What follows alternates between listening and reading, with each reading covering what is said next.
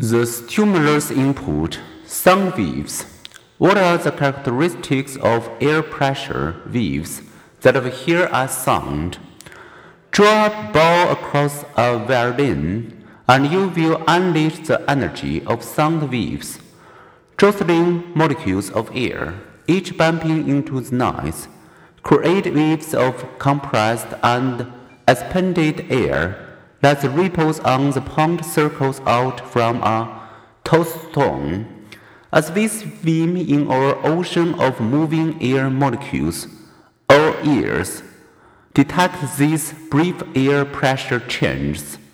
Let light waves, sound waves vary in shape. The amplitude of sound waves determines their loudness, their length, or frequency determines the pitch with appearance. Long waves have low frequency and low pitch. Short waves have high frequency and high pitch. Sound waves produced by a violin are much shorter and faster than those produced by a cello or brass guitar.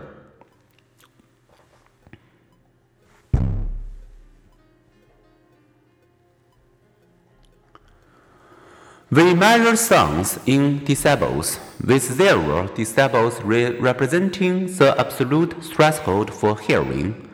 Every 10 decibels correspond to a tenfold increase in sound intensity.